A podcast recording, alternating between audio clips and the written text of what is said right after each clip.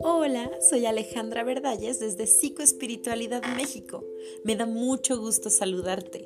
El tema del día de hoy es ¿por qué la gente inteligente comete errores estúpidos? Me da igual el iceberg, este barco es insumergible.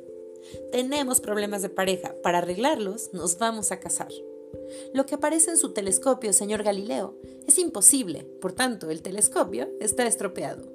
No hay un loco conduciendo en dirección contraria, son cientos. Todo lo que les acabo de mencionar es terrible, ¿verdad? Y sin embargo nos pasa a todos alguna vez. Vemos los errores de los demás, pero no somos capaces de ver nuestros propios errores, como si estuviéramos ciegos. De hecho, en psicología se habla de puntos ciegos. Son los ángulos muertos de nuestro cerebro, como los del espejo retrovisor. Por eso hay cosas que están delante de nuestra nariz y no somos capaces de verlas. Generalmente lo que nos vuelve ciegos es una conexión emocional, que suele estar relacionada con el miedo o la autoestima. Nuestro cerebro decide no aceptar las realidades que nos resultan amenazantes. Pero por supuesto que esto no funciona, porque mientras la negamos, la realidad encuentra la forma de salir a la luz. Incluso, enfrentados a la realidad, siempre se puede encontrar una respuesta defensiva. Seguramente te has encontrado en esta circunstancia. Por ejemplo, si apenas bebo alcohol, o ya casi no fumo, o se podría decir que no fumo, o fumo uno o dos al día, o ya encontré la forma de pagar, o puedo dejarlo cuando quiera, por una vez no pasa nada, o la culpa es de y siempre es de alguien más en vez de nuestra. Pero entonces, ¿cómo saber si eres víctima de tus puntos ciegos? Un síntoma es que las cosas nos salen mal y siempre nos salen mal de la misma forma. Es decir, hacemos las mismas acciones esperando resultados diferentes. Por ejemplo, las relaciones sentimentales no salen de la misma manera. No es que todos los hombres sean iguales o todas las mujeres sean iguales, es que seguimos eligiendo el mismo patrón de parejas.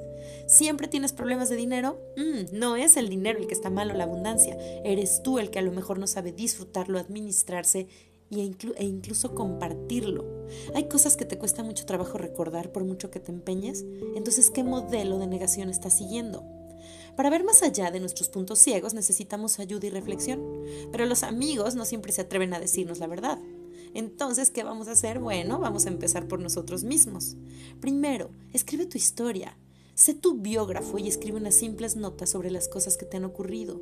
Pueden ser buenas o malas según tú cómo las califiques. Busca los puntos en común de cada caso. También puedes preguntar a los demás, aunque no se atrevan a decirte ciertas cosas a la cara, puedes utilizar a amigos o compañeros como un espejo. Haz preguntas simples. ¿Qué crees que pasó? ¿Había una solución alternativa? Aunque no lo parezca, esto te va a ayudar muchísimo a conocerte a ti mismo. Espíate a ti mismo. Graba tus conversaciones con los demás o mejor aún, graba un video. Después mírate y escúchate. Puede que haya cosas que no reconozcas y te sorprendas. O resulta que siempre te tomas la fotografía desde el mismo ángulo. ¿Y qué pasa si te tomas un día la fotografía desde un lugar que nunca has mirado de ti mismo? Ver nuestros puntos ciegos es lo que nos hace crecer. Y no se trata de ser inteligente o no, es que todos tenemos muchas capacidades, diferentes capacidades y diferentes habilidades. Sin embargo, a veces sentimos que las cosas nos salen mal, no por mala suerte o no porque no seamos habilidosos en ese tema, es que repetimos patrones para volver a obtener el mismo resultado. Analízate a ti mismo y recuerda mucho, nunca es suficiente y no estás solo. Yo soy Alejandra Verdalles desde Psicoespiritualidad. Nos vemos la próxima. 你们。